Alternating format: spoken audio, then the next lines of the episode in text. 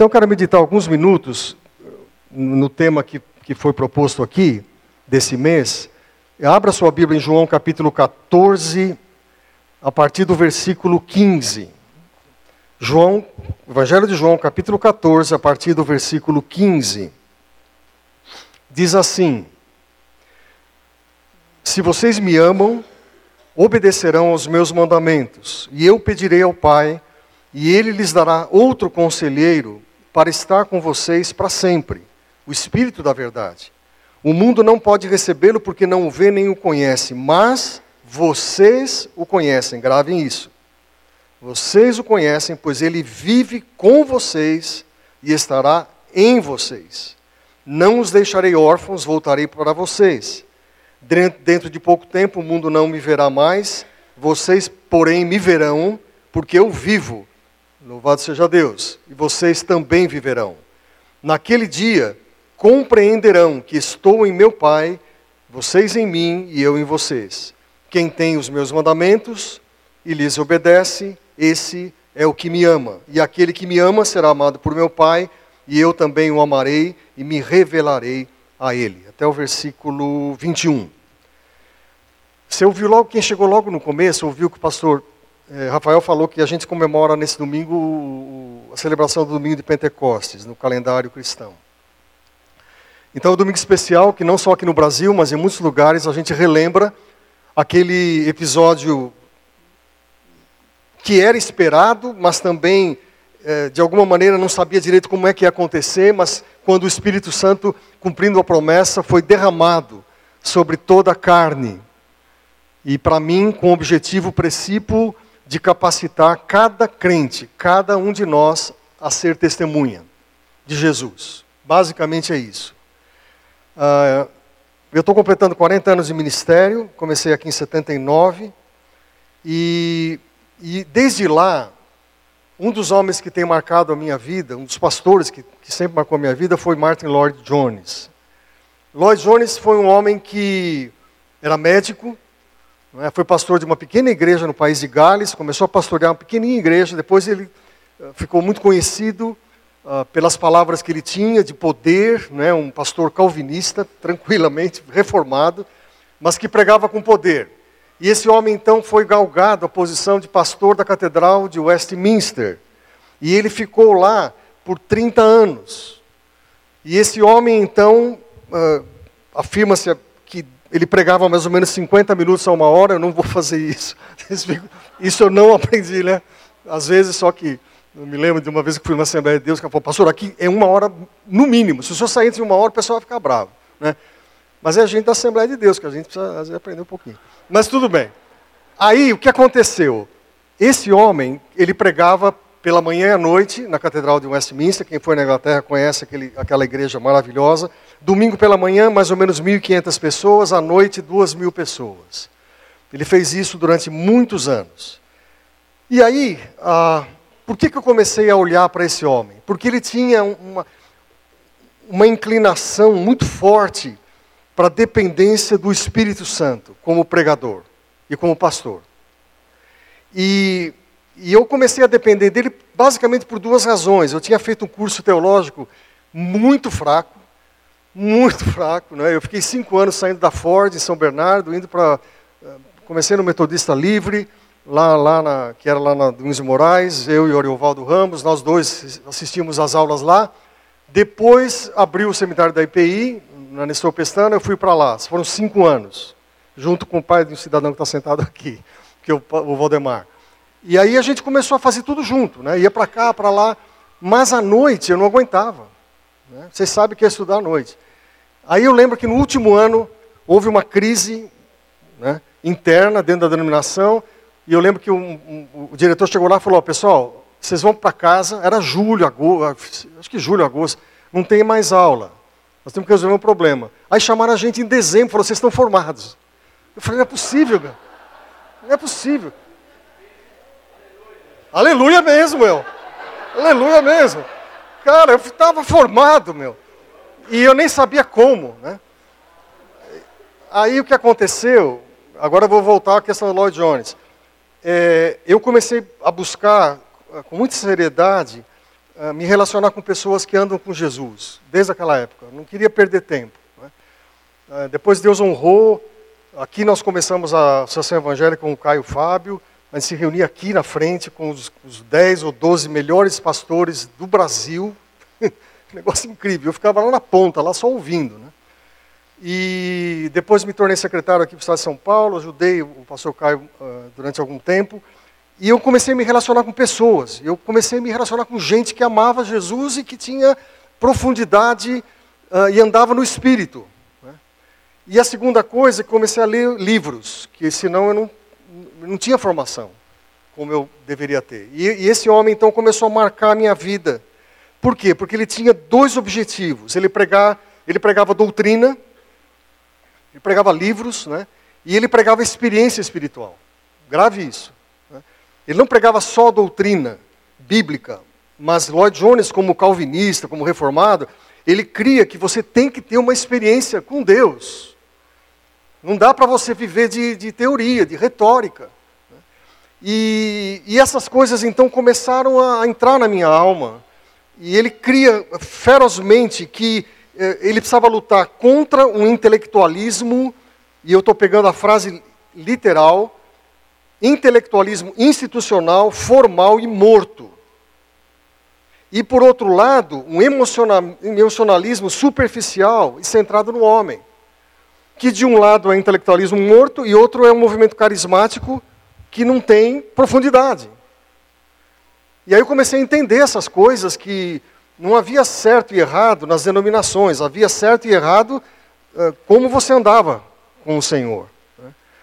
E, e Lloyd Jones via a igreja, e ele usava muito a expressão de Jesus: guia cegos, vocês coam um mosquito e engolem um camelo. Então, Lloyd Jones comparava os intelectuais coando mosquitos e os carismáticos engolindo camelos. Falei, engraçado. Né? Então ele falou: alguma coisa está errada. E ele estava focado sempre na questão do, da pessoa do Espírito Santo. E ele dizia que tudo isso criava uma indiferença de se buscar um avivamento. A igreja imaginava que aquilo que aconteceu no dia de Pentecostes era um fato isolado, era uma coisa totalmente uh, que aconteceu na história, circunscrita a um momento. E mesmo a gente crendo que provavelmente o poder do Espírito Santo uh, ultrapassaria os limites dos anos e da história, era uma coisa ainda meio irreal. E décadas depois que Lloyd Jones afirmou isso, eu quero dizer para você, nós estamos vivendo a mesma situação. A igreja está vivendo a mesma situação, especialmente as igrejas históricas reformadas, do que eu faço parte. Em muitas partes do mundo ela tem decrescido. E você vai encontrar muitas razões, vai fazer estudos, vai fazer pesquisa, mas na verdade a gente deixou de buscar o genuíno, genuíno, marca essa palavra, espírito, genuíno avivamento que vem pelo Espírito Santo.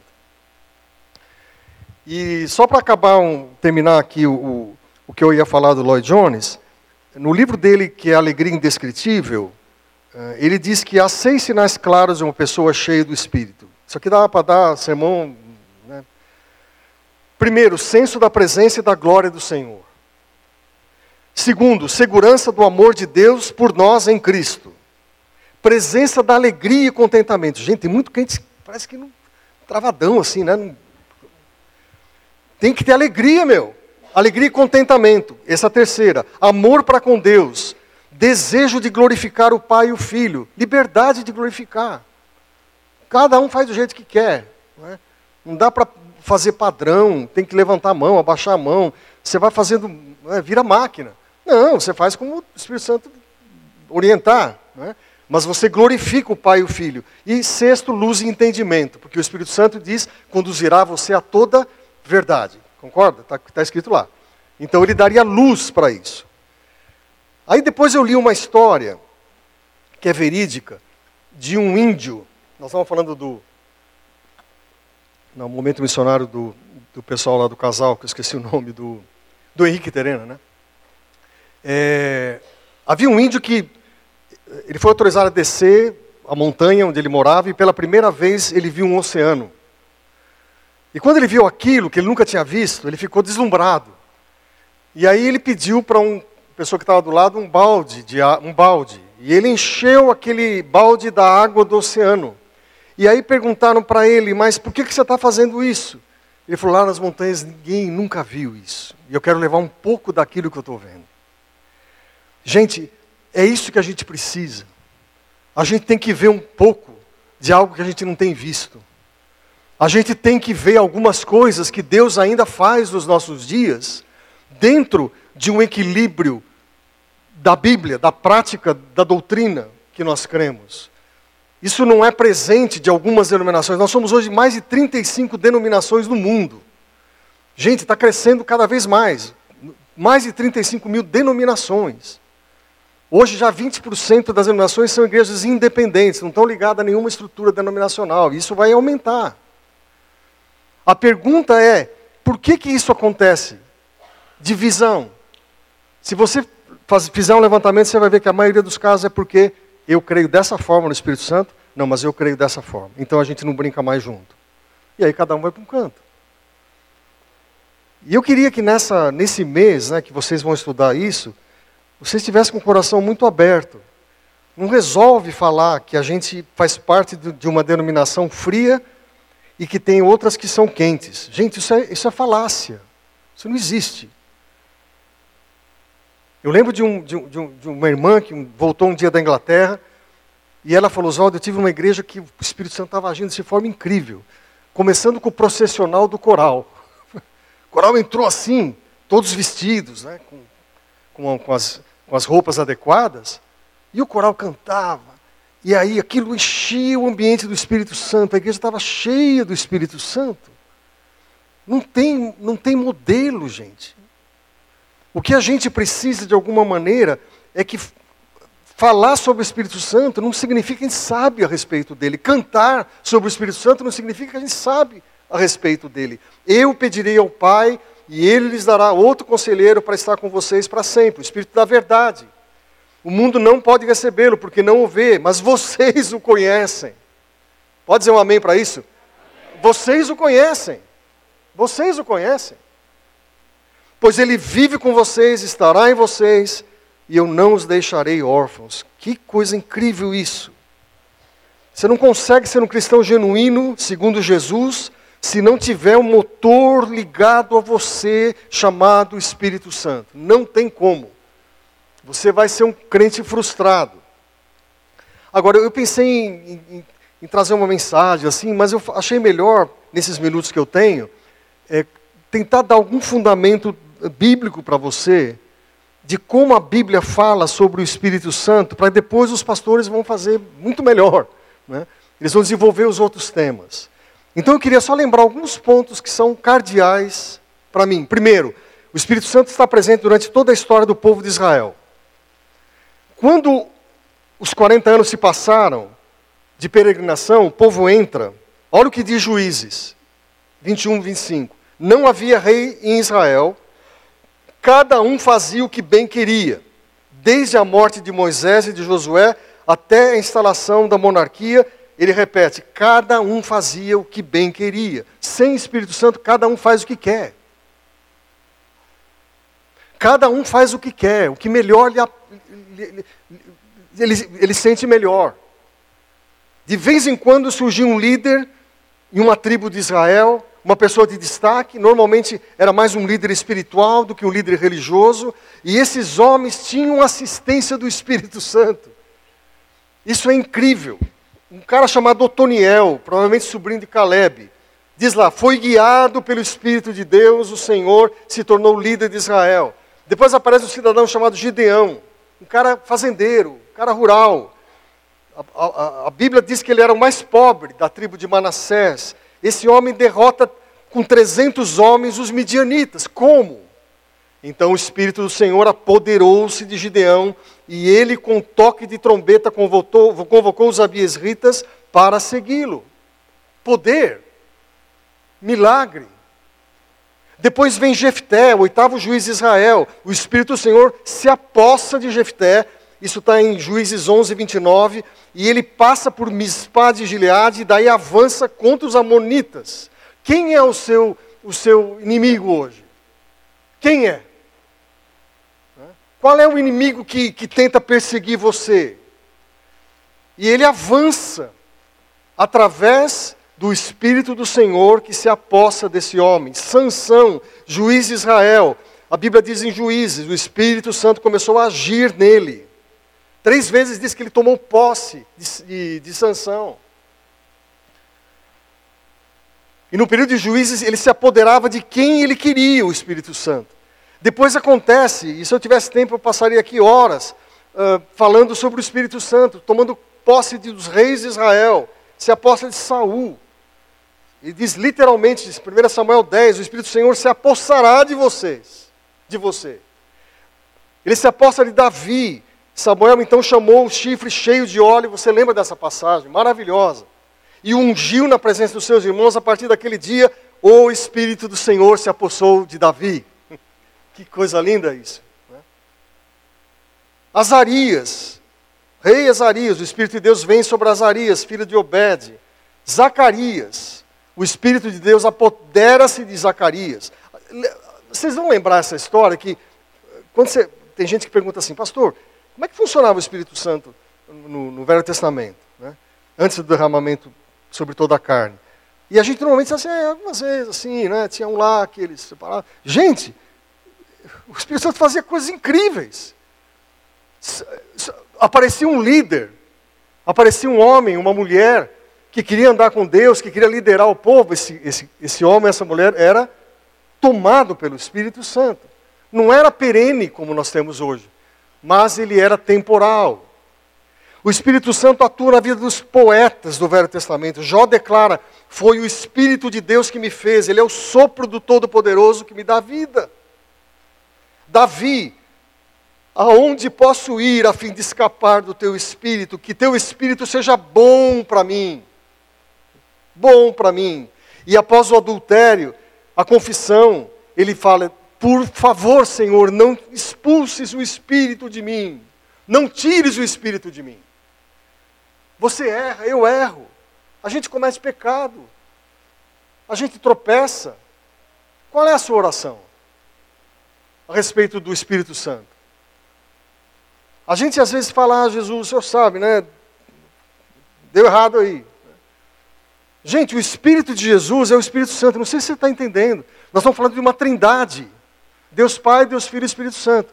O Espírito Santo está aqui porque o Espírito de Jesus está aqui. O Espírito de Jesus está aqui porque o Espírito Santo está aqui. A gente não pode colocar isso em categorias. Primeiro, Deus Pai. Segundo, Deus Filho. Terceiro, Deus Espírito Santo. Ele está em terceiro porque ele entra na obra de toda a obra da criação de Deus, ele está lá, ele vem em terceiro. Deus Criador, Deus Filho, Deus Espírito Santo, mas os três estão juntos, sempre estiveram. O Espírito Santo trabalha na vida dos profetas. Neemias diz: pelo teu espírito falaste contra eles e o teu povo ficou surdo. Mas na travessia do deserto era o bom espírito dado por Deus que ensinava os israelitas o que deviam fazer espírito da verdade. Ezequiel, essa é uma passagem que eu já preguei várias vezes, Ezequiel capítulo 2. É? Ezequiel está exilado, Ezequiel está vivendo uma terra estranha, Babilônia.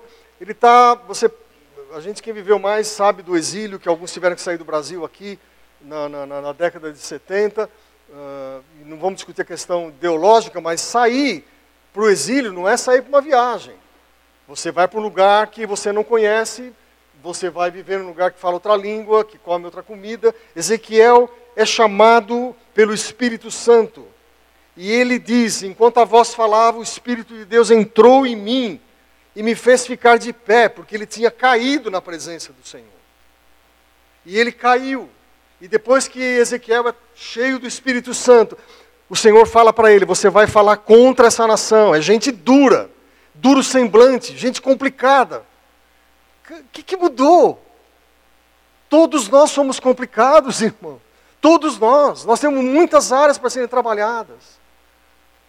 Mas quando Deus toma um homem e esse homem fica cheio da presença dele, ele fala não pela boca dele, não pela sabedoria dele, não pela formação acadêmica dele, mas ele fala cheio do poder do alto. E é isso que faz a diferença na vida de uma pessoa. O relógio não para, pastor. O Espírito Santo mostra o poder na vida de Jesus. E eu poderia elencar aqui várias passagens, né? desde as palavras proféticas de Isaías: repousará sobre ele o que? O Espírito do Senhor. E aí você quer saber o detalhe? Isaías diz isso 700 anos antes. Espírito de sabedoria, espírito de entendimento, espírito de conselho, espírito de fortaleza, espírito de conhecimento e espírito de temor do Senhor. Esse espírito daria a Jesus toda essa capacitação. E aí ele vai estar presente na concepção de Jesus, no batismo, no ministério e tudo mais. E aí eu chego num ponto, caminhando para, para quem sabe, concluindo, é que o Espírito Santo mostra poder através de sinais e prodígios. É aí que a coisa pega. Né? Porque a gente tem visto muita coisa, ah, verdadeiras aberrações no meio da igreja. Né? Verdadeiros shows, verdadeira gente, manipulação, é, testemunhos falsos. Eu falo isso porque eu, eu sei, tem muita coisa. E isso tem feito com que. Ah, isso tenha sido usado para que igrejas cresçam, é, mais ou menos fundamentadas nessas doutrinas totalmente espúrias da Bíblia. Por outro lado, o Espírito Santo faz com que Jesus cure pessoas, liberte pessoas. Um dos nomes de, de Deus é Jeová Rafá. E Jeová Rafá é o Senhor que cura. E Deus ungiu a Jesus de Nazaré com o Espírito Santo e poder. E como ele andou, diz Atos dos Apóstolos, por toda parte fazendo bem, curando oprimidos pelo diabo, porque Deus estava com ele. Ora, se essa é a história de Jesus, por que, que não acontece comigo? Essa é a pergunta que eu tenho que fazer. Ou se a história mudou e essas coisas agora não são bem assim. E é claro que tem uma corrente grande da igreja evangélica, não sei se é grande, que são os sensacionistas e dizem assim, não, que lá foi para o tempo dele, não, isso não acontece mais. Eu estou falando por mim, Oswaldo. Eu creio na contemporaneidade dos dons. Então, pode acontecer. Quando ele quiser. Deus não é marionete de ninguém para fazer o que a gente quer, nem ouvir determinação, nem ouvir gente falando, olha, faça assim, Deus, porque se o senhor não fizer. Né? Deus é menino de recado, ele ficou ouvindo ordens. Isso não tem nada a ver. O que a Bíblia diz é que quando Jesus orava por enfermos e possessos do Espírito, eles eram libertos, eles eram curados. Aí vem a perguntinha. Oswaldo, tem uma pessoa muito amiga, jovem, que morreu porque tomou, pegou uma doença. E a gente, a igreja, orou, todo mundo clamou. Não aconteceu nada. Entre aspas, né? Aí você fala, mas como é que fica então essa passagem aqui? Aí volta um pouquinho a sua mente para o que aconteceu com um homem que foi considerado o maior apóstolo né, até hoje. Para me impedir que eu me exaltasse por causa da grandeza dessas revelações, foi me dado um espinho na carne, um mensageiro de Satanás, para me atormentar. Três vezes roguei ao Senhor que tirasse de mim, mas ele disse: Minha graça é suficiente para você pois o meu poder se aperfeiçoa na, aperfeiçoa na riqueza. Gente, seguinte, orar por cura e por libertação foi o ministério de Jesus também, também. E que ele convida a gente a fazer. Agora, em nenhum momento ele é determinado a fazer aquilo que a gente quer. Porque ele sabe o melhor para você e para mim. E se, e se de alguma maneira esse homem que viu Jesus, que caiu na presença de Jesus, que passou tempos enormes dentro de uma cela. E ele fala: não dá mais, eu não consigo carregar isso no meu corpo, seja qualquer doença que ele tenha. E, e o Senhor fala assim: não vai resolver, você vai continuar com isso. Eu acho que ajuda você a entender melhor. Por que, que a gente tem que orar, tem que buscar, tem que clamar e esperar pela resposta. Eu termino falando que é a coisa que mais toca o meu coração, quem me conhece há muito tempo, que o Espírito Santo é o poder para o cumprimento da missão. Não é? é? é o ministério mais importante, ao meu ver, do Espírito Santo. Quem convence, convence do pecado, da justiça e do juízo, quem é?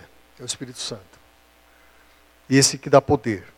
Receberão poder quando o Espírito Santo descer sobre vocês e serão minhas testemunhas. Quando você entende essa passagem, você vai entender o seguinte: que todos os milagres, sinais, prodígios, coisas sobrenaturais, coisas que você nunca viu, essas coisas vão acontecer exclusivamente, para, fica comigo aqui, exclusivamente para que Jesus seja conhecido. Amém? É isso. Ninguém pode entrar nesse meio. De Deus não se zomba e a glória dele não dá para ninguém.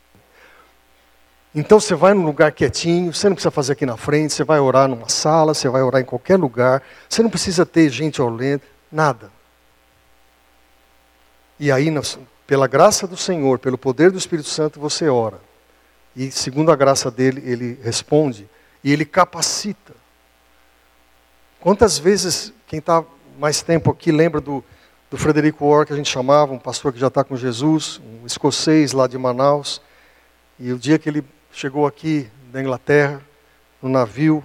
Sua esposa morreu, acho que um ou dois dias antes, dentro do navio, vitimada por, por, por, por comida estragada.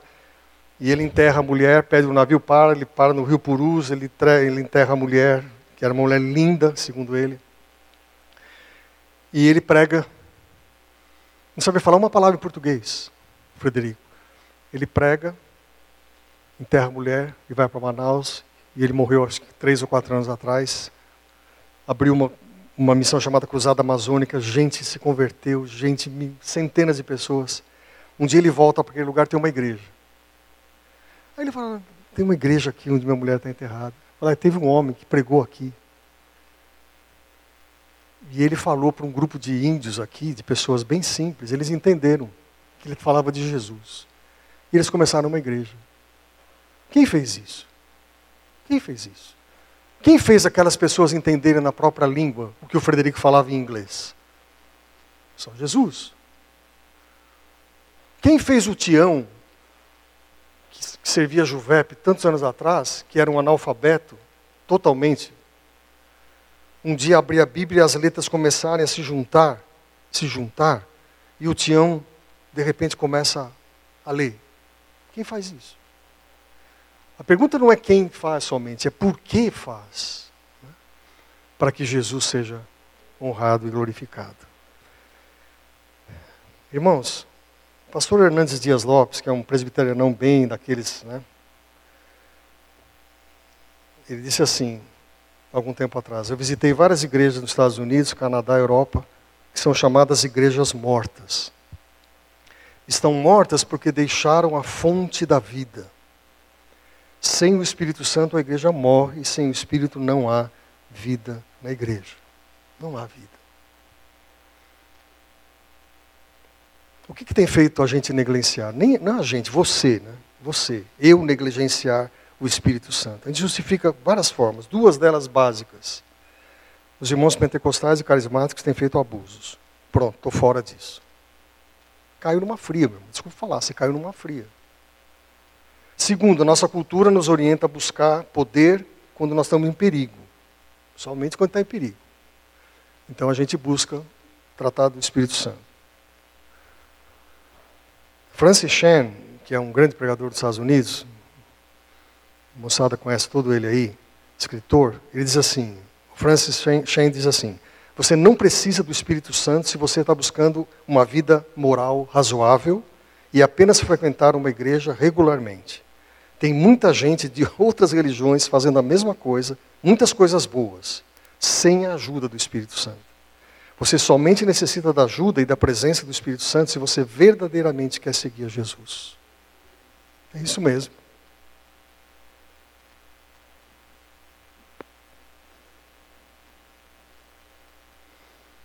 Curva a sua fronte e vamos orar.